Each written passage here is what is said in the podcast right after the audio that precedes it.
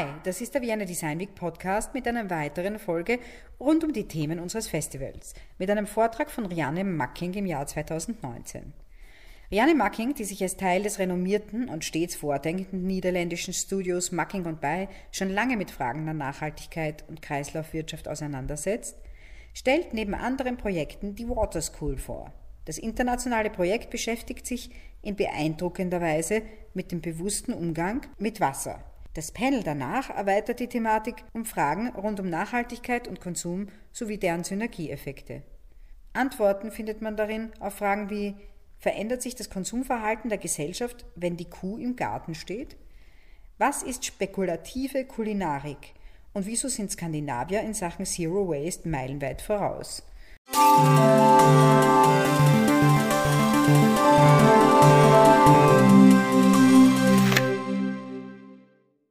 Okay, thank you for inviting me here in uh, uh, Vienna. I'm always happy to be in Vienna. So, uh, this is a very uh, exciting image because we always think about the blue planet. And 50 years ago, we saw the blue planet for the first time, and everybody thinks it's the blue marble. But in the end, if you have the Sweetwater uh, project, then this is only the sweet water from the world. I don't know exactly how much it is, to be honest, but it's a really small content in comparison to the whole globe. Um, like I said, we do different things, small, big, with a big community. I'm not going to. Uh, this is the work we we do a lot, but we also our office is more uh, within the interior. That's our main business, actually, to make money.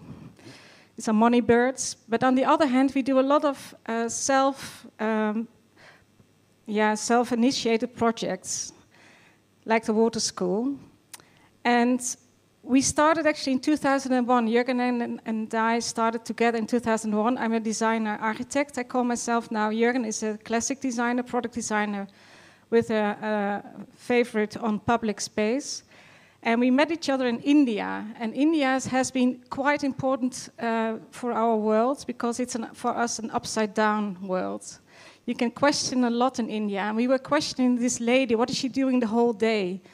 And she was sweeping dust. And the whole day she was doing the same thing all over and over. And the beauty of dust, we're com- completely surrounded by dust. And if you think about that we're now in a time that we perhaps we have to collect and have to be uh, aware of our own waste, that we have to keep it in our own house. What we throw, we can't throw away anything anymore. We have to keep it with, with us. So, how can we treat dust then? Because we have to clean all the time. We're cleaning dust, we're cleaning ourselves, and also dust.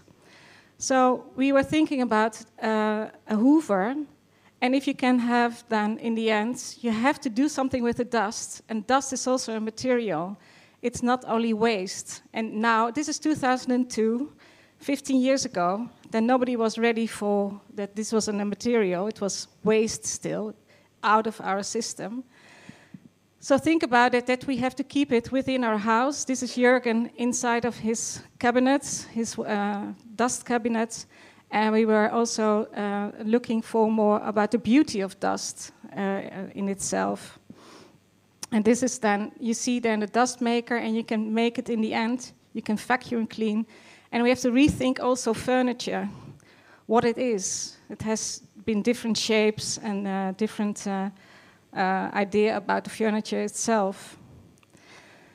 And this was one of my favorite projects um, if you see but because we are a lot of in education, and this is one uh, favorite project. It was in the Biennale of Venice, where the whole the making was done during the trip from China to Venice in a ship. There were makers, and they made on the spot actually during the trip they made a column, and a beautiful column. Instead of making it and then transporting it, so the whole the whole making was part of the whole process. And because we talk about food and I'm in education, um, I, I, have been teaching at the Design Academy for a long time in Eindhoven. And this is one of my also good projects about uh, the idea of waste in the food industry. And this is about blood. because we throw away uh, 10%, we only use, we reuse of the blood of animals. And this is actually an old system. Just press blood and you get a new material. It's like almost like a new plastic. It's very brittle, but has a beautiful uh, uh, texture and it's, it's quite, it has a new, but nobody dares to use blood anymore. But he was, this is Basse, he's from Germany, and he reinvented the idea of this new bakelite of blood because we're wasting, we're throwing it through the drain, all uh, the blood uh, of the industry, and we're not reusing it anymore. It's not even reused as fertilizer, it's just uh, going through the drain. What has been also important to us to have a, because in education you always have the school system, but we try to have an after school system. And um, we own a farm in the Netherlands in one of the polders. So the polders is one of these, the, the dark blue ones. It was made in the, the upper one was made in the 40s uh, during the Second World War. It was a dike and then it was, uh, uh, the water was pulled out. And this is under sea level. So we're under sea level, we have a farm. This is the farm. And we have a designer in residence over there. So we try to educate and to rethink actually also materials, uh, locality, uh, what it means. And it has been a breeding ground for a lot of projects. And also the water school has been uh, developed because we're under, underwater, we have to deal with water, has been part of this uh, uh, education. This is a project of Atelier NL. I don't know if you know this project. I think it has been here presented perhaps in. Um, it was in 2007, already two years. Uh, yeah, this already 12 years ago. And they have been studying our farm for three years. And they've been digging clay. You see here the map of the Northeast Polder. It's all agriculture, completely uh, industrialized landscaping. And this is with the tulips, you see and they've been digging one meter underground. And it's almost like now an iconographic um, map of the polder. You can see it's darker, where it's more clay. So you have, uh, like, it's an information, an inf infographic more. This is also within the school system, so we try to uh, rethink actually, uh, this was about the water in the polder and how to collect it because that's also lost. We, we, we don't collect anymore, hardly any more water in the polder. We only try to get rid of it because we're in a kind of a tub over there, yeah, because we have a big high dike and we can't, we try to get rid of it. And then we've been working, and what's very important here is that we not only making concepts and then goes to the producer, but we're going straight away in the making. It's hands on straight away in the making. Just by making and doing and trial and error, we try to make things. And also, it's about prototyping, of course, and just having a, a first uh, idea. And then we were back in India. So, India has been, uh, we've been questioned by India uh, to make products over there. And then you come in schools, and this is one of the elementary schools. This is how a school looks like, what you need in a school. You need uh, little desks. What do you need? You need food, uh, you need drinks, you need uniforms over there. It's always with uniforms in India. They need to be washed in India. So it's a whole landscape around it. And straight away in India, you see around the cities that the, the digging of the clay is straight away in. Um, in bricks. So it's really on not mining, but it's it's really on top of the land. You need a little garden for the school. You need pottery to use it. And this is all in a per, uh, periphery of the school itself. So it's not so far away. It's not like industry like we have here. And then you have milk, because uh, India is, of course, a huge milk uh, country and you have school books, and then you have a whole community, a community of makers, because that's why it's actually started. It started all in India, this whole water school.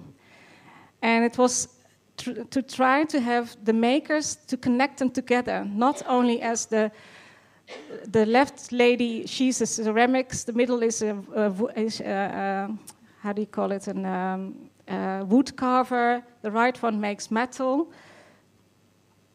And uh, this is a little bit, uh, as a long story, it's about the comparison between the, the milk of India and the milk of the Netherlands, because India has the second, is the, a big, the huge um, uh, cheese factory of the world, actually, because they make paneer. It's like the Netherlands, we make Gouda and they make paneer. So we make the comparison between the two countries. Uh, what do you need? We need, we need a lot of comparisons. I go back. No. And I show this because what is very important that we try to make not individuals of the makers, but try to connect them together as a community. So we were making uh, a tower, different elements, what you need to make the cheese, uh, like um, uh, collecting the milk, that's the middle one. The first, you have to do the uh, citrus, then you have to cook the milk, and then all these levels of makers, we try to connect with each other because in India you can't read. They, it's very difficult to give a maker uh, a drawing, so they had to make. You have to give actually the real object to another system, like an estafette. So we were trying to have a whole estafette of makers. These are all the ingredients. And in the end, you ended up with this tower. So we gave the the top to the second uh, metal maker, and then to the ceramic maker, and then to the metal maker again, to, to have everything fit. And the nice thing was that suddenly this whole community never didn't know each other, but because of the project, they suddenly get got connected within the city itself. And on the right side is actually the more the commercial bit because we only could make eight of them because it was quite labor intense also to connect all the people as a community uh, in the end. Okay, so this is I show this because for us a school is seen as a bigger design community.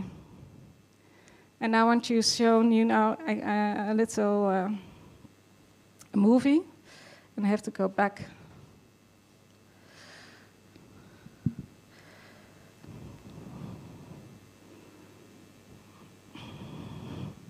Studio Makkink in Bey is led by designer architect Rian Makkink and designer Jurgen Bey. Supported by a design team, they have been operating their design practice since 2002. Next to designing themselves as Studio Makkink in Bey, Jurgen and Rian have been teaching and lecturing in a large variety of institutes and schools. Both these activities combined have made them grow affiliated with a grand group of artists, designers, and architects whom they perceive as their community. Within the Water School project, Studio Makkink in Bey aims to mobilize this community.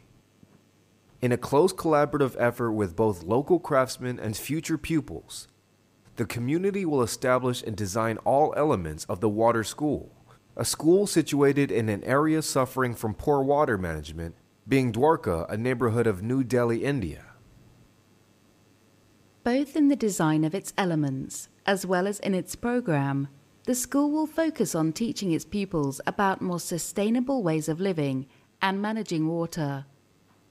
The Water School will be an elementary school, for these are the birthplace of the future generation, whom will become the future community of Dwarka Next to being the birthplace of the future generation, elementary schools generally are one of the few places left where people interact, regardless of any social divides. Therefore, the communal effort of the water school will have the biggest impact possible, as members of it will later find themselves in many different layers of society, where they ideally all push for a transition to a more sustainable future.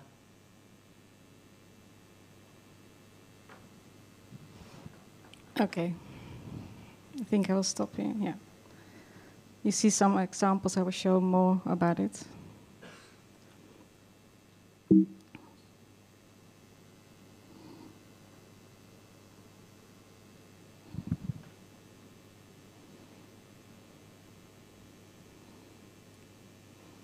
Ah, sorry for the miss. Uh, So this is what you saw a bit as a landscape, because we see a school as a landscape, not only as a building, because we how a school now is treated is more always like only the building with a small parameter around it, like the school yard, and then it stops. We think also that it's almost like an uh, in between space that you can use the school also for the community itself. So, also, different kind of activities will be used by the communities, like the surroundings, and by the school. And we try to develop with designers uh, also new elements within this school. Um, we see it as a bottom up. You, start almost like a, a school that's uh, not because mostly I'm from architecture. You, you, erect a building and then you bring in a lot of uh, uh, uh, uh installations. You bring furniture and you bring schools, uh, the, the, books, and then you say, okay, pupils come. You can we erect a school, but we try to do it the other way around. So first, we make perhaps a, a temporary school and then we're going to build within the school uh, what you need. And of course, you can have also temporary things about trees and see how you can transport them or do different things with water, cleaning the water. Uh, you can think about bricks, and that was, of course, very common in, in India, having straight away the clay from the surroundings. But you also can do it in the Netherlands, but like I showed in the Netherlands, and you can almost do it also all over the world, having straight the bricks from where you are, and also use it as to activate uh, more the community itself. Because we pushed out now the industries outside of the city. It's really regulated. It's only living. It's really from the modernism, from the hygiene standards. But I think we have to get it back into the cities, like even like animals back in the city, like cows. And I will show you later uh, other examples. But you can also think about redesigning the brick instead of ha having now what is now the problem with uh, architecture also that you have a lot of installations and a lot of electricity. There are very clever old beautiful systems with the bricks to evaporate, of course, the water. And even think about making from the sand, from the surroundings, a glass bottle and this is the same project also from Atelier NL. Instead of the clay, they've been um, continuing with sand, and they everybody that thinks that glass is uh, transparent, but it's of course not true. We want to believe that it's transparent because it's just an industrial product. But in the end, every region and every sand has its own color. And you see here from different sand areas, it has different colors. It depends on what's inside of the sand, but we filter it. And you can also think about filtering more um, the water, like uh, with a big. Uh, this is from Formafantasma, and uh, this is, of course, if it would be part of the landscape, you can even burn, make charcoal, and it would be also part of the landscape around the school. Or make a uniform. And um, in India, because these, these are a lot of examples still from India, uh, there was a tradition of linen, but uh, British uh, took it out and have been producing a lot about cotton, and cotton is enormous uh, polluting also for water and uses a lot of water, and linen takes less. So to reintroduce the linen uniform and perhaps even grow as a school itself also the material this could be then, and this is on the right uh, as a project of the Design Academy, or even make with the worst thing because we're still in a in a transition period. Uh, if you have the, the, the tuk-tuks in India, they have a lot of soot is coming out, you know, the dust, and even from cars. And even from that, from the most ugliest thing, you can make something very beautiful. And this is of an artist, a project where he is making from the soot ink and beautiful drawings. So that's also the celebration of the most beautiful, the ugliest thing, make very nice, uh, give it a positive uh, feeling. And um, I, I, wanted to show this one actually in the end. I go very quickly because you will say, what, the hell, what is now India didn't work. actually, to make it there. We were very far already in Dwarka to start this school with an NGO. But then we had, you need partners, and the local partner uh, uh, dropped it. And uh, so we had to be, we were back in the Netherlands. And now we are, we see it as everywhere you can have the water school, try to make a new school. And this is in Rotterdam. And we did it last year. We have an old building and we started it is now still it's a self-initiated project and we try to make it for real but now it was only as an exhibition it was there we've been in istanbul and we've been in milan like an open air school and this is in rotterdam we try to make a real it's an old industrial building and last year we had with the architecture biennale um, a starting point we were um, having six themes within the water school, and it's and actually there are seven seven themes, and it's about seven days. So we had seven days. We had actually an um, um, a lecture uh, program, and you can also think about teaching and in this program. It's clean, so making first the parameter of where you are going to start clean and what do you need for a school and these are just examples. Uh, we asked then graphic designers to interpret it more what we're thinking, and this is really existing projects. And you can rethink what do you need for cleaning? It's of clean, cleaning your body, cleaning the school, cleaning the environment, cleaning. So it's the topic. It has a lot of uh, different levels. But it's all about making a school in the end, almost like erecting the building. So this was clean and we invited uh, artists and uh, also designers and some and a lot of from institutions because it's very important to get uh, a connection not only as an as a designer but also have with the government. We are now also in in uh, in a direct contact uh, about water. And then we had lectures and examples of all different things, and they are part of our school, so like hygiene, and then we had a small research. What do you need? Uh, this is actually the an exhibition we had in Rotterdam.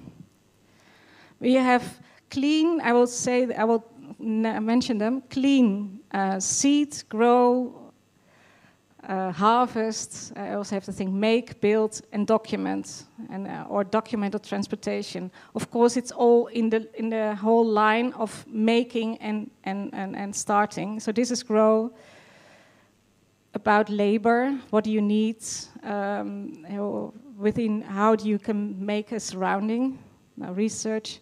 I don't go because I have a movie that's more clear of what is happening. This is just a little bit how we try to get our own community now in Rotterdam uh, active to be uh, to really make this school in this old building. Harvest, I, I, am wearing one of the uh, things I, uh, I think it's also as a designer is important is harvest rain because harvest you can have rain harvesting as a not only as a material or as a commodity but also I think water is more than only a, um, a material because we we really treat it now as a, um, a material a lot. We drink it and we use it and we abuse it a lot, water. But this is from Aliki van der Kruijs, uh, and she's making actually through rain as a design tool. So this is a kind of impregnated uh, um, material, and then it depends on the where you are, what kind of stains you're getting. And this is uh, um, this is from Den Haag. This is the Den Haag rain. It's very flat, and she's been to Japan, and there is very pointy. So you see, you can almost list up the world how it's raining, and it's even also now happening eh, because it's raining differently than in the past. And in the left is Teresa van Dongen. She's also an artist designer, and she's using actually the warmth from a lamp to uh, evaporate water. So it's like a symbiosis of both. And that's, uh, that's the, the lamp. Now, it's uh, research, the making day, what can you make, and even make a curriculum about uh, making is, I think, also very important to get the skills of the hands, also for elementary schools, uh, get it back or use it also a lot. And there's Lucas Munoz who made a boat because it's uh, a boat made of polystyrene and, uh, and naphtha. Uh, that's a, byproduct of uh, gasoline. It's very interesting how that works. Even when you think it's a polluting material, it's very it's not polluting. It's just a, a way of working. Building day, and this is what I wanted to show because this is really happening in Rotterdam. This is our view. What we see: the cows are now on the water we have in the harbor, we have a big uh, a plot now where the cows, it's a new project, trying to get the farming back into the city and also use the waterfront as a farming site. So they are uh, happy cows now on with water feed. It's very funny to see them on the water, and you smell them also again. And you can have. Uh, it, it's now also selling the milk so straight away from the cow back in the city because we really treated have been driving the cow out of the city. So the building uh, the surrounding of a school could be interesting that it's also harvesting and, and the farming is we back more closer to the school. Now how you can you treat water this was uh, from architects who made a beautiful bridge through the water instead of over the water this is the Moses Bridge going through the water. And we try to collaborate with these kind of people to uh, that we not only as a designers will be part of this school, but we have a bigger group. Everybody will take uh, a piece of our uh, of our um, big building, and then we're trying to erect this school there. And next year is again the Biennale of Architecture, and we're part of this whole area. I'm, we are in the harbor, and we try to really uh, get it done uh, for next year. Okay, documents, because documents is also something about water. Water is very polit- uh, politics. Now, yeah, you know all about it today. Water is politics. And um, this is a project of uh, Judita, uh, also a student of the Design Academy, of uh, my student of social design. And she was taking um, high seawater because high seawater is from everybody, taking in the middle. Um, now it's actually a too long story, but it's very political water where everybody is immigrants crossing from Libya to Sicilia. But you have actually a point there that belongs to the whole world. It's not belongs. Yeah, it's high seas. It belongs to everybody. So why are we not um, making there an island or what is actually water over there if, if, it belongs to us and not to the country itself. And, and, and you know also about in the Netherlands now, uh, now you know about the privatization of water. Uh, it's happening also in the Netherlands about, uh, and especially um, we have less and less clean water we get through the rivers because France is damming, making now dams to try to collect already before we, we get it because we are at the end of the stream. So now suddenly the Netherlands have, has a problem. We think we have a lot of water, but we have a lot of water, but not sweet water. So Rotterdam is almost has not enough water because it was such a dry uh, summer this year that we don't have enough water actually for uh, if it's continue like this then we don't have enough clean water for next year. So suddenly we have to talk with france. So why are you taking all our uh, a new dam? It's europe but we still use it like that. Now it's an, still a project it's a big uh, it's in progress and it's a self-initiated uh, uh, project but suddenly through the years it's very it has become quite an, uh, an issue and it's getting uh, uh, also when I within first came here in our we office this is actually seven minutes it's quite long and this was in was Istanbul. deserted. We got there echoes the idea footsteps of a Han. the So it was an empty Walls which crumbled when we touched them. And how could we how could we see there the water school in it?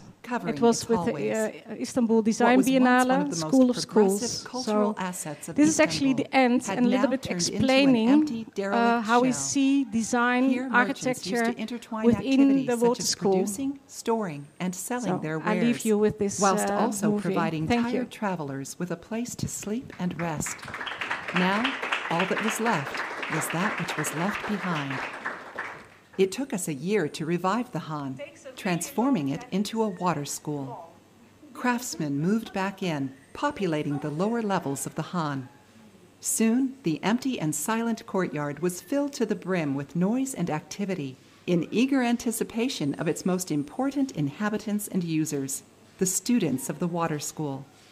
Frantically, the local craft community worked, collaborating closely with the designers we invited to construct all elements needed for the water school to function, ranging from school tables to uniforms to books. And then we started.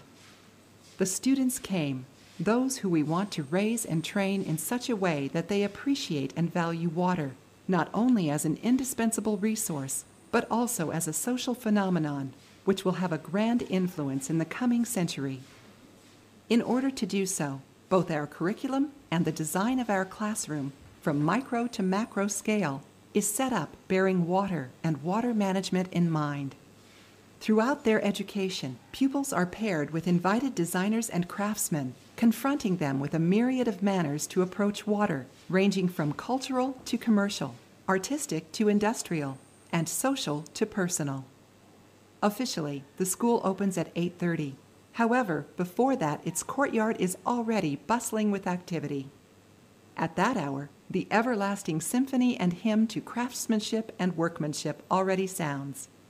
Craftsmen are molding their materials, with the resident designers mingling amongst them, seeking for possibilities to collaborate.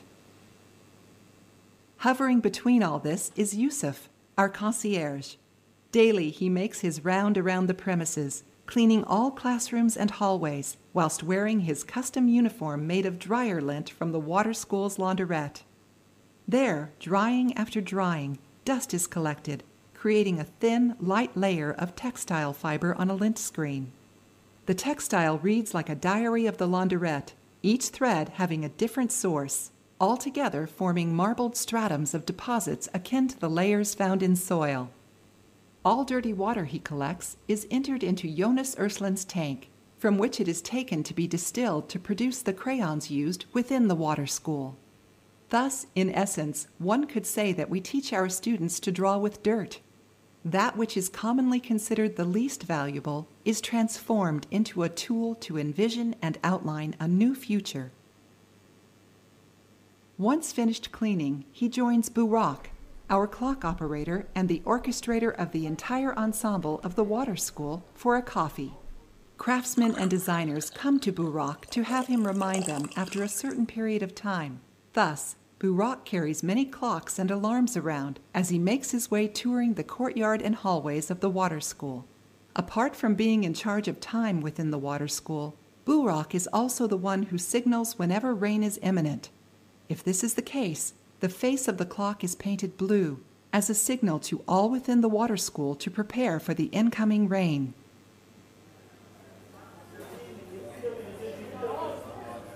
It is only during lunch that Burak is not the one signaling everyone to stop working. At this time, it is resident designer Jella Mastenbroek.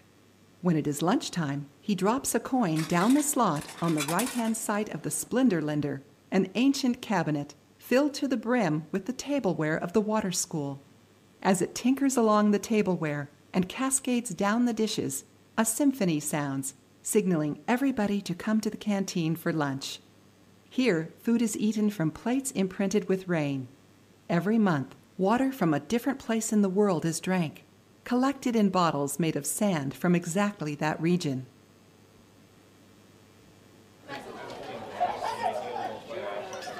After lunch, students move along the hallways in order to enter the classrooms and continue their studies.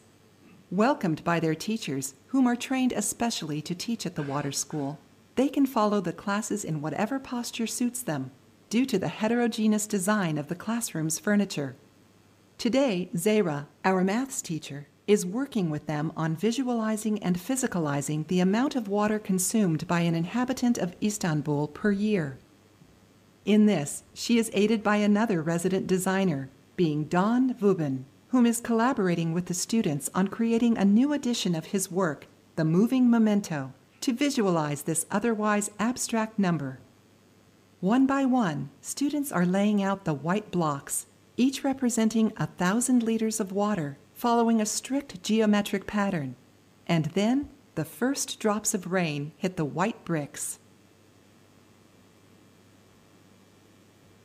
Collectively, all students rush to the roof of the water school, where they each are handed a prepared piece of textile, which is to be colored by the rain falling from the sky using a technique called pluviography, as developed by Aliki van der Kruijs. As the rain hits the textile, the formerly monochrome surface is transformed. Ink trickles down the textiles, forming an intricately marbled pattern. Later, these textiles are processed by the tailoring workshop of Azra to make the uniforms and aprons of the water school, but also other products to be sold on the market of the water school.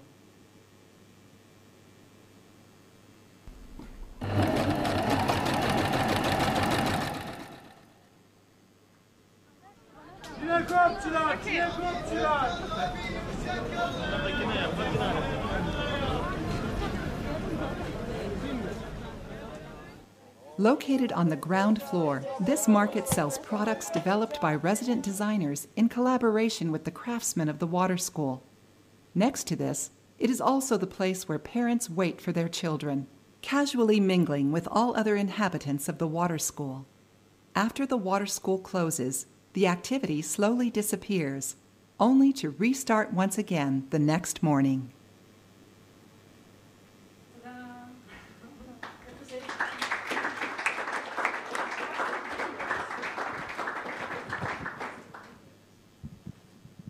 Ja, vielen Dank, Rianne.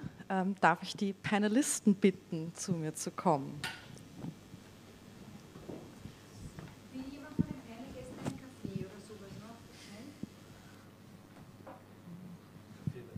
Jay. Rianne, Kaffee? Ja, gerne. Oder Wasser? Oh, no. Ja, vielen Dank, Rianne. Da, ist, da sind sehr viele Kreisläufe drin.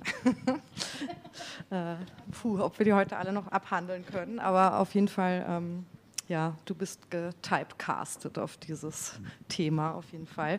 Ich darf auch die anderen Panelisten vorstellen, die mit uns und mir diskutieren. Ähm, ich mache es einfach der Reihe durch. Da ist Christian Paul Kegi, Industrial Hallo Designer.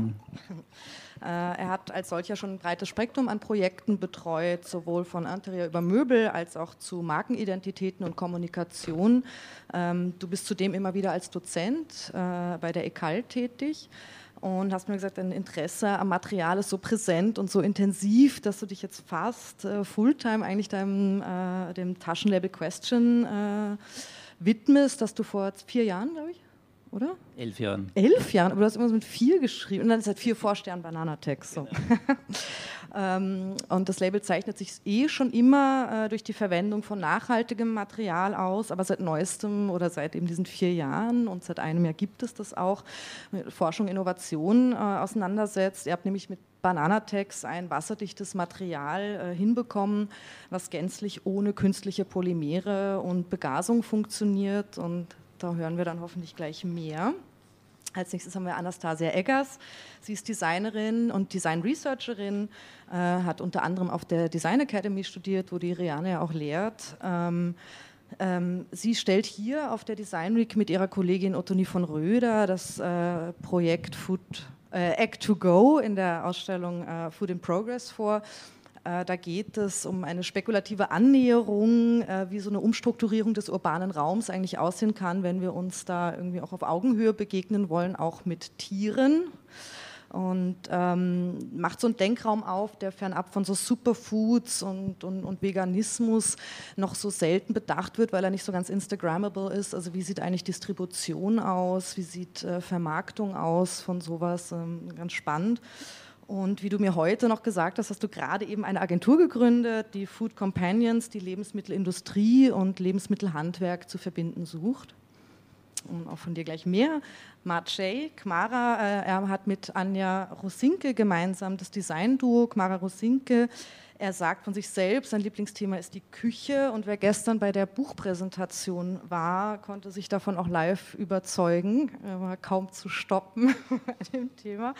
Äh, Kmara Rosinke zeigen auf der Design Week hier gerade sozusagen gespiegelt gegenüber eine Küchenausstellung, die war auch vorher im Kunstgewerbemuseum in Berlin zu sehen und zu dem Anlass ist auch ein essayistischer Band erschienen, weil sie sich ganz bewusst gegen einen Ausstellungskatalog eigentlich entschieden haben. Also äh, in vielen Artikeln kommen sie gar nicht selber vor, aber das freut dich fast, hast du gesagt. Kann ich nur empfehlen. Ähm, und Macei ist auch Mitarbeiter an der UDK und forscht zu den Themen nonvisuelle Raumwahrnehmung und spekulative Kulinarik. Dazu dann hoffentlich mehr. Und Hubert Peter, Co-Geschäftsführer von Bruder Bar und Küche, das ist ein junges Restaurant in Wien, welches sich sehr konsequent äh, der Verwendung saisonaler, lokaler und unterrepräsentierter Produkte verschrieben hat und als ich Hubert und seinen Partner auf ein anderes Event äh, nächste Woche einladen wollte, kam nur die Antwort, naja, das ist schon super, aber wir wissen noch nicht ganz, weil wir müssen schauen, wie weit die Schlehen sind. Wir gehen in die Ernte. Also die nehmen das wirklich ernst, das Thema. Äh, Hubert ist auch Mixologe und kreiert laufend neue Drinks und ist Miteigentümer von Vermutlich Wermut, dem einzigen Demeter-zertifizierten Wermut Österreichs. Genau. Ich bleibe auch gleich bei dir. Äh, eine Frage. Wir haben ja seit einiger Zeit, auch dank Noma und Co., zum Glück den Trend, auf stärker äh, auf den ökologischen Fußabdruck von Restaurants zu achten. Kurze Transportwege, Verwendung von lokal verfügbaren Mitteln, Nose to Tail, traditionelle Konservierung, all das. Jetzt gibt es ja auch immer mehr Restaurants, die sich äh, auf so einen Zero Waste konzentrieren. Gerade in London ist ja so eine Art Wettkampf ausgebrochen. Ich glaube, wir sind jetzt bei 8 Gramm am Ende des Tages, was, was sozusagen im Moment der der Gewinner ist. Ähm, wie siehst du das? Ist das was, wo wir hin sollten? Ist das nicht eher ein Marketingmittel? Was wäre eigentlich wichtiger und worauf fokussiert ihr euch eigentlich in eurem laufenden Betrieb? Ja, äh, erstmal Hallo. Also ich glaube, das ist an sich äh, logisch, irgendwo entsteht da immer ein Wettkampf. Irgendjemand will der Erste sein, irgendjemand braucht halt die Geschichte, weil jeder braucht irgendwo Marketing. Aber an sich, glaube ich, wenn man in diese Richtung geht, kann es ja nichts Falsches sein, weil man probiert sich ja diesen Prozess einmal zu verbessern. Und ich glaube also, das, das sehen wir halt hier noch teilweise bei uns so, wir, wir haben jetzt äh, beispielsweise in Österreich einen Küchenstil, der an sich in der traditionellen ja sehr, sehr gut funktioniert und auch sehr, sehr gut ist.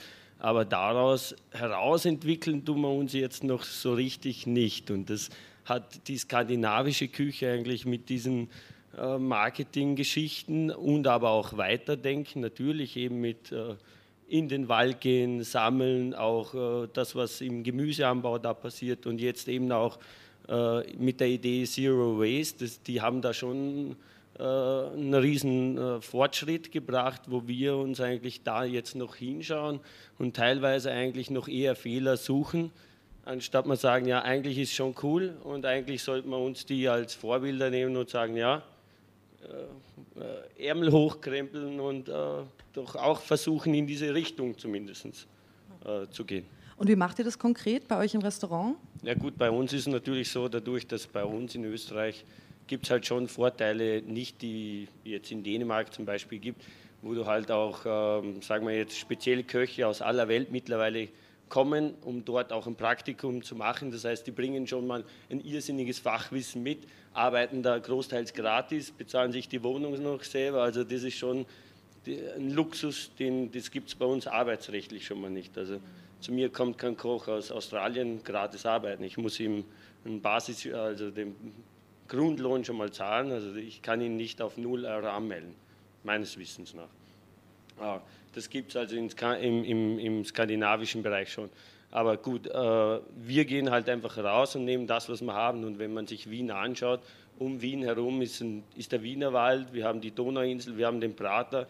Wenn man da jetzt diese Straßen verlässt, wo halt die Spaziergänger sind, da gibt es äh, von, von März weg bis sagen wir Anfang November sehr, sehr viel zu ernten und wo die Leute dann einfach auch mal Wien schmecken. Und das kann man jetzt ganz einfach mal machen, wenn man, wenn man jetzt in die Gruppe, also hier in den Raum fragt, wer hat äh, die letzten vier Wochen Bananen gegessen, wird jeder fast aufzeigen. Wenn wir fragen, wer hat Dirndl gegessen, werden wir bei zwei, drei Leuten bleiben. Und wir haben jetzt Dirndl-Saison, wir haben jetzt Schlehensaison, wir haben irrsinnige Pilzsaison und das wächst alles um Wien und wir müssen uns an diesem Buffet nur bedienen, weil die Natur gibt es. Ja. Ja, danke. Bleiben wir gleich bei den Bananen. Christian. das war jetzt aufgelegt.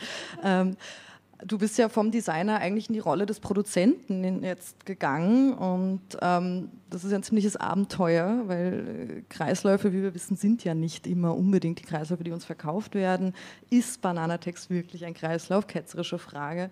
Und was waren auch deine Learnings in dem Prozess? Vielleicht kannst du uns kurz sagen, wie es dazu kam, warum eigentlich und was es kann.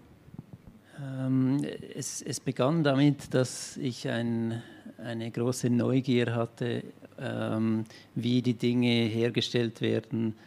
Äh, und äh, so bin ich da eigentlich reingerutscht in die Materialentwicklung. Also die, die Grundidee war, dass wir für unsere Taschen ein möglichst nachhaltiges äh, Material gesucht haben. Und äh, das konnten wir nicht finden so auf dem Markt. Und wir haben dann mal mit Baumwolle begonnen. Äh, da landet man noch am ehesten, wenn man sich äh, in die Richtung Naturfasern begibt. Ähm, dort war es aber dann schon schwierig, Bio-Baumwolle zu finden. Äh, wenn man den Weltmarkt anschaut heute, dann ist nur weniger als ein Prozent der gesamten Baumwollproduktion geschieht nach, nach Biostandards. Der Rest ist konventionell und wie Rianne vorhin auch erwähnt hat, das ist eine ökologische Katastrophe. Also viel Pestizide, Bewässerung, äh, also zu viel Wasserverbrauch, das dann eben auch verschmutzt wird. Also da ist schon ein großer Unterschied zu Bio, aber das hat uns eigentlich auf die, auf die Reise geschickt, eben Alternativen zu suchen, alternative Fasern zu finden, die einfach noch ähm, ökologischer wachsen, also Pflanzen, die ökologischer wachsen, äh, schlussendlich eben hin zur, zur, Bananenstaude, die sehr anspruchslos wächst und äh, ohne zusätzliches Wasser, ohne Pestizide in einem geschlossenen Kreislauf eigentlich ähm, genutzt werden kann. Ja, du hast gesagt, es gibt ja auch Side Effects. Gell? Also diese Banane, die ihr habt, ist ja keine Essbanane und vor allem ist es eine Banane, die auch angebaut wird, um Erosionsgebiete irgendwie wieder ein bisschen zu stabilisieren. Genau. Die, es gibt 30, 40 verschiedene Bananenspezies. Ich glaube, zwei davon essen wir. Also die, die wir im Supermarkt finden, sind zwei Spezies die hochgezüchtet sind, entsprechend auch anfällig auf äh, Schädlinge, Pilze. Es ist im Moment gerade eine, ein Pilz im Umlauf, der viele Bananenmonokulturen äh, angreift. Ähm, es gibt aber eben viele andere Bananenstauden, die weniger lecker sind und deshalb nicht äh, wegen der Bananen genutzt werden. Das ist in unserem Fall so. Das ist eine in, in den Philippinen endemische Sorte, Abaca heißt die die äh, aber wiederum eigentlich seit Jahrhunderten dafür bekannt ist, sehr, sehr reißfeste Fasern zu haben. Und die Staude wächst eigentlich, äh, ähm, also es sind einjährige Stängel, die da hochkommen. Die Staude wächst in, in Netzen, die eben das Potenzial haben, Böden wieder zu verfestigen. Das wurde entdeckt und entsprechend genutzt jetzt in Flächen, die erodieren von früheren ba äh, Palmplantagen. Ähm, gleichzeitig gibt es aber auch große ähm, äh, Flächen an wild wachsenden Abaca-Stauden dort äh, und die, die, eben dieses Know-how, die Fasern zu gewinnen, ist eigentlich alt, früher für Seile genutzt und jetzt äh, mit viel Potenzial eigentlich sinnvolle Produkte daraus zu machen, die am Ende dann komplett biologisch abbaubar sind. Ja, man kann das Projekt auch direkt am Eingang, wenn man reinkommt in die Design Week Zentrale, sieht man das recht äh, imposante Baldachin. Gebäude, Installation. Äh, da kann man auf jeden Fall mehr erfahren. Was man auch sehen kann, ist eben euer Projekt, Anastasia. Ihr schlagt ja ein betont spekulatives Konzept äh, zur Neuordnung vom urbanen Raum vor, ähm, auch in kreislaufwirtschaftlicher Nutzung. Und wir haben ja auch verzweifelt versucht, Hühner auf die Design Week zu bringen. Shoutout to Herrn Pichler von der MH. Das hat leider nicht so ganz funktioniert, aber die Hühner sind am Karlsplatz und man kann sich jeden Morgen um elf ein Frühstücksei abholen und Ottonie und Anastasia können auch mehr darüber erzählen. Ähm, das sind spezial dressierte Hühner und überhaupt sind die ganz toll. Das ist das Wanderhuhn nämlich. Ähm, und ihr fragt euch ja, was passiert in einer Stadt, in der Tiere und Menschen eigentlich gleichberechtigt miteinander leben? Das ist eine Frage, die wird dann doch relativ selten aufgeworfen, obwohl wir viel von Veganismus und, und wir müssen mehr Gemüse essen, aber trotzdem fragt niemand so ganz nach dem Tierwohl dann letztendlich. Also nur wenn es um Massentierhaltung geht, aber wir fragen umgekehrt nicht, was machen wir eigentlich, damit es ihnen richtig gut geht, damit, damit die echt eine Hetz haben mit uns. Und inwieweit würde eigentlich unser Konsumverhalten sich ändern, wenn wir äh, Auge in Auge mit einer sehr glücklichen Kuh stehen würden? Und ich würde dich bitten, ein bisschen, bisschen mehr über euer Projekt zu erzählen. Und du bist ja eben Researcherin, das ist natürlich auch ein Rechercheprojekt gewesen. Mhm. Ähm, genau, also in dem Projekt ging es äh, hauptsächlich darum, äh, uns vorzustellen, wie man äh, sich anders verhalten würde oder wie man sein Konsumverhalten äh, ähm, ändern würde, wenn man eben den eigentlichen Produzenten von den äh, tierischen Produkten so direkt vor der Haustür stehen hat. Und äh, da spielt natürlich auch dieser Aspekt mit rein, dass je näher man an ähm, irgendwas rankommt, was irgendwo normalerweise außerhalb passiert und man gar, gar ganz unsichtbar ist, Genau, was für einen Effekt es da hat. Und äh, in dem Fall von den Hühnern ist es natürlich sehr idyllisch, dass man jetzt in den Park kommt und äh, diese kleine Hühnerfarm äh, da sieht, wo die Hühner eben für sich ähm, selber dieses Businessmodell aufgebaut haben, wo sie mit Hilfe von der Technologie die ähm, Eier selber vertreiben. Ähm, und in dem Fall von dem Vorläuferprojekt, von dem Co-Projekt, Äh, Ähm, genau, da ist es ähm, eben so, dass man da eher so schockierende Bilder auch sieht und äh, ein bisschen mehr Einblick in die Industrie hat und äh, auch ähm, diesen Aspekt, wie man äh, das Tier eigentlich ausnutzt als Konsument, auch äh, eher präsentiert. Genau, das ist, glaube ich, auch ein spannender Moment, das zu sehen und das eher in den Vordergrund zu bringen, aus ganz, ganz außerhalb ähm, zu verstecken. Ja, ja, ihr habt es ja eben, also neben den Hühnern habt ihr ja, man kann es sehen in der Ausstellung auch, wie es äh, sozusagen, wie kann sich das Schwein auch selber ähm, zur Business-Maschine machen, indem es seinen Schmalz verkauft, was natürlich irgendwie auch hart ist. Ja. Oder die Kuh, die äh, durch Methan angetrieben den eigenen Melkautomat sozusagen mit sich führt und dann kann man es über eine App tracken und dann melken. Also es ist schon, aber es macht ganz gute Räume auf. Ähm, Raum, Küchenraum, tolle Überleitungen heute. Matsche. Ähm, du hast gesagt, du, du, lehrst ja eine UDK und was du, die Frage kriegst wahrscheinlich eh häufig, wenn du sagst, was du machst, aber was ist spekulative Kulinarik? Also für was, was researchst du da? Ähm, also ich untersuche verschiedene Szenarien, äh, die möglich sind. Also wir diskutieren oder in den Medien wird am meisten jetzt gerade natürlich, wie du vorhin auch angesprochen hast, äh, mehr Pflanzen, Veganismus und so weiter diskutiert. Und womit ich mich beschäftige, ist eben, äh, dass ich so ein Szenarium äh, einer, einer veganen Revolution einfach durchdenke.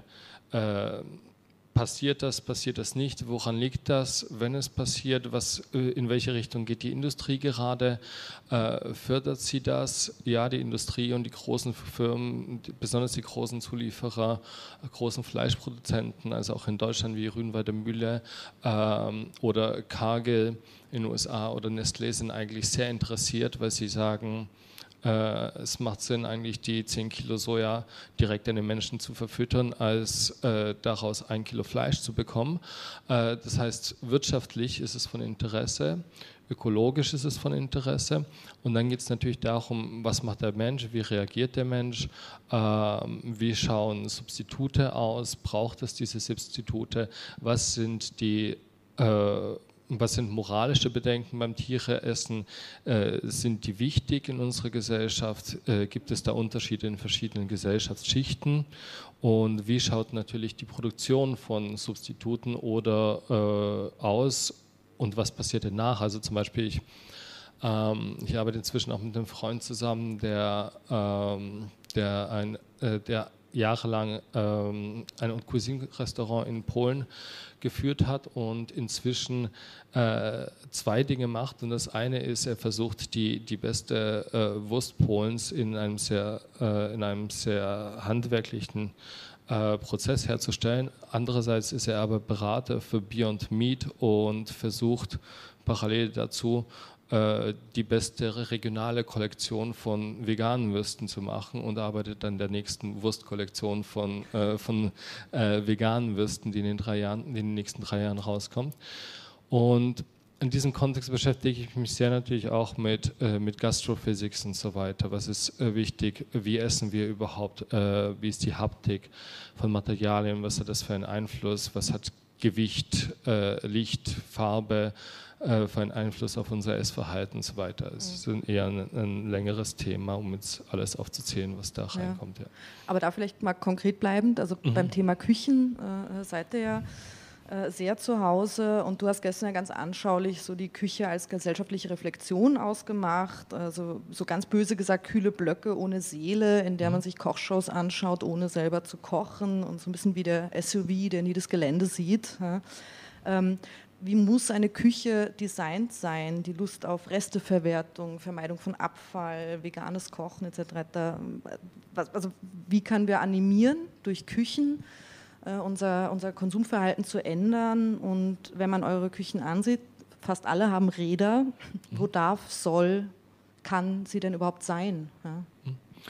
Also die Räder äh, einerseits äh, haben die Räder in den Fällen, also zumindest bei denen, wo, wo, die Projekte wirklich angewandt worden sind, in irgendwelchen Räumen hatten die Räder ihre, ihre Funktion und waren da nicht durch Zufall. Andererseits ist es natürlich, äh, ist das Rad an der Küche natürlich etwas sehr Symbolisches, dass man eigentlich äh, die Küche als, als Mobiliar, als, äh, als, als Möbel sieht und nicht als Teil der Immobilie. Ähm, und dass sie sich auch irgendwo anders hinbewegen soll oder kann oder endlich mal sollte. Und wir wir befinden uns eigentlich die ganze Zeit in der, mit der Küche in der Tradition von, von Stilichotsky, in der Tradition der Frankfurter Küche, was natürlich äh, großartig ist. Das war aber, äh, also Stilichotskys Arbeit und, und auch äh, der, der anderen Person zu dieser Zeit war einfach eine, eine großartige Geschichte. Trotzdem muss man sagen, dass es einfach schon ein paar Jahre her ist und wir vielleicht nach, äh, nach knapp 100 Jahren äh, uns anders ernähren, eine andere Gesellschaft haben, andere Probleme haben, auch im Zusammenhang, äh, also auch nicht nur äh, im, im, Kontext von ökologischen Problemen von, von der Nahrung her, sondern auch äh, das Essen als äh, gesellschaftliches, als, als soziales Event und so weiter. Und da ist natürlich die Frage, äh, was passiert da mit der Küche?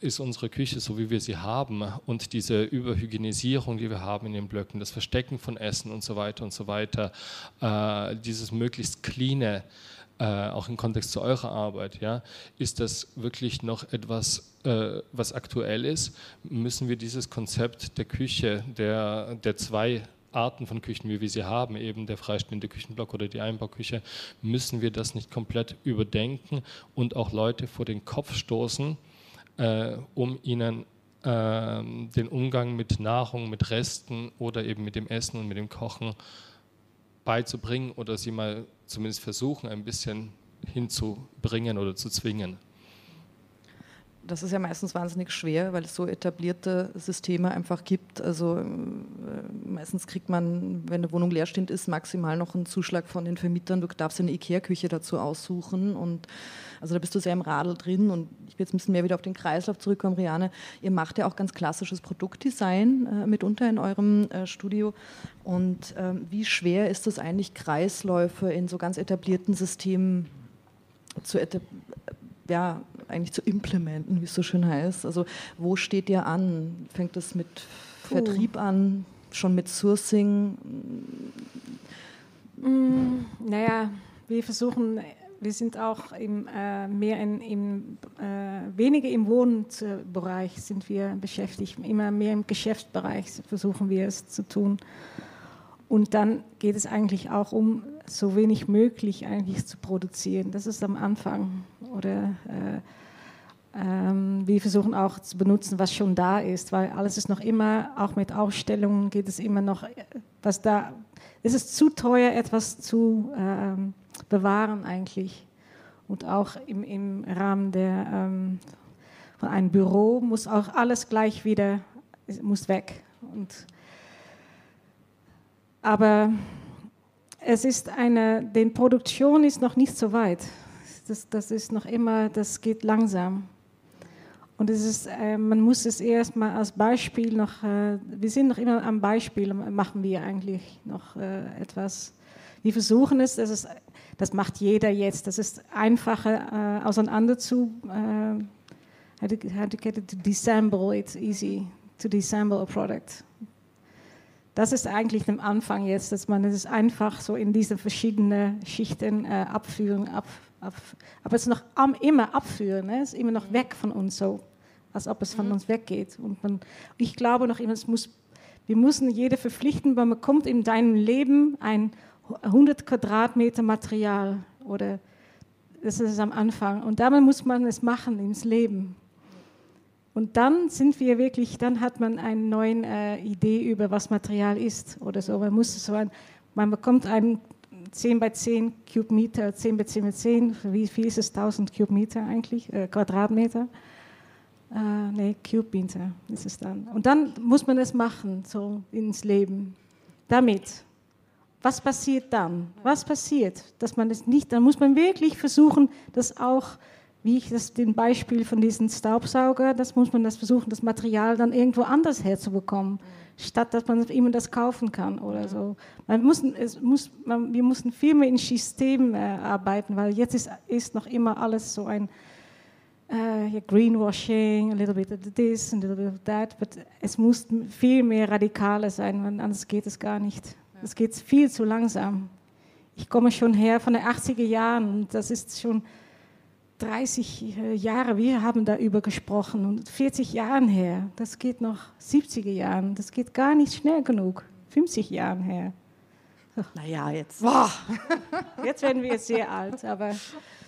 Da hat, finde ich, der äh, Thomas Vailly ein wahnsinnig schönes Projekt vorgelegt. Ähm, der hat nämlich die Sonnenblume komplett auseinandergenommen und eben sich nicht nur auf Faser und äh, Öle und Kerne und so weiter konzentriert, sondern ein komplett neues Material eigentlich entwickelt, was nur aus Sonnenblume besteht, wo sogar das Binding eben aus den Schalen der Sonnenblumenkerne ist. Und das Material ist ein wahnsinnig schönes und es ist wirklich mit einer einzigen Quelle komplett durchgesourced sozusagen.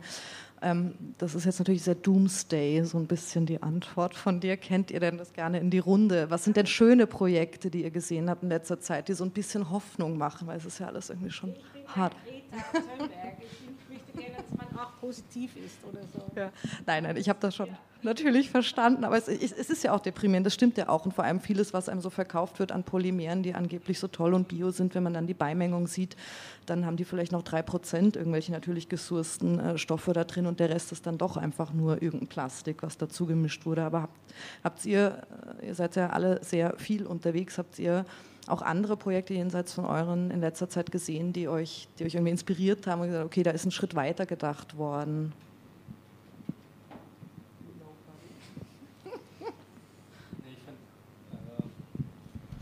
Zumindest fand ich interessant, ist nicht das Projekt, aber ich fand es interessant, dass, äh, dass es ähm, äh, also ich muss ganz kurz dazu sagen, ich bin, ich bin jetzt kein, äh, kein Vertreter, kein Befürworter oder, oder ich finde das nicht gut, ich finde das nicht schlecht. Ich, ich versuche da möglichst objektiv zu bleiben von, äh, bei, bei veganen Substituten und, und Beyond Meat und Impossible Foods, aber dieser Bereich äh, interessiert mich einfach total.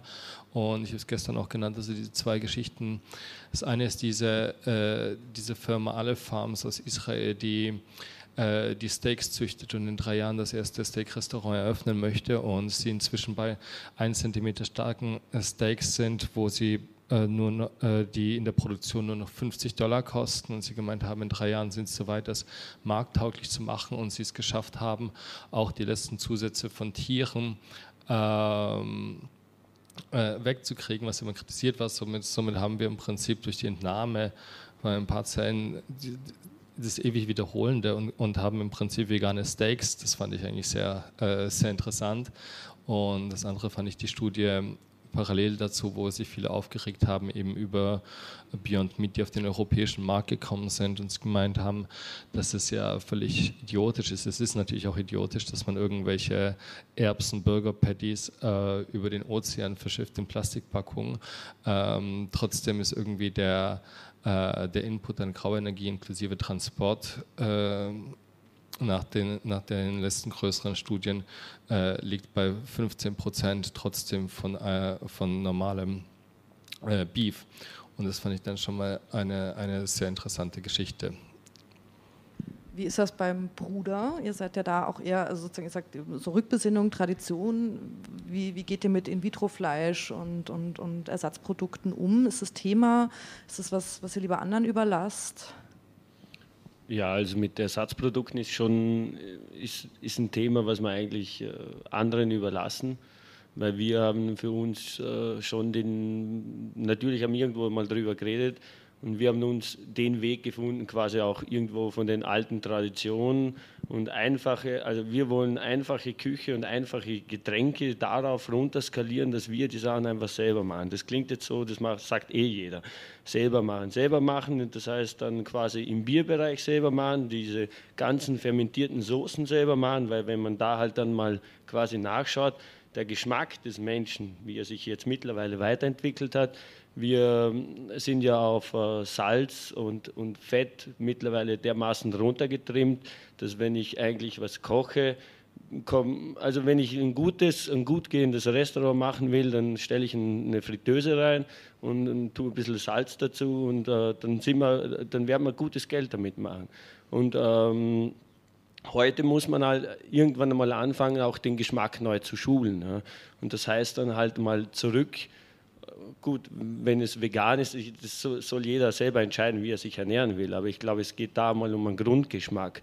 Und einen Grundgeschmack muss man wieder kennenlernen, weil den haben wir irgendwo verlernt. Wir haben verlernt, wie ein Apfel äh, anders schmecken kann und wir schrecken uns schon zurück, wenn er eine Beule hat, geschweige denn, wir schauen schon, wir hauen ihn fünf Meter weg, wenn er einen Wurm drin hat, aber dass man quasi wenn der verwurmt ist, trotzdem 90 Prozent des Apfels essbar sind, ja, das vergisst man dann halt leider oft.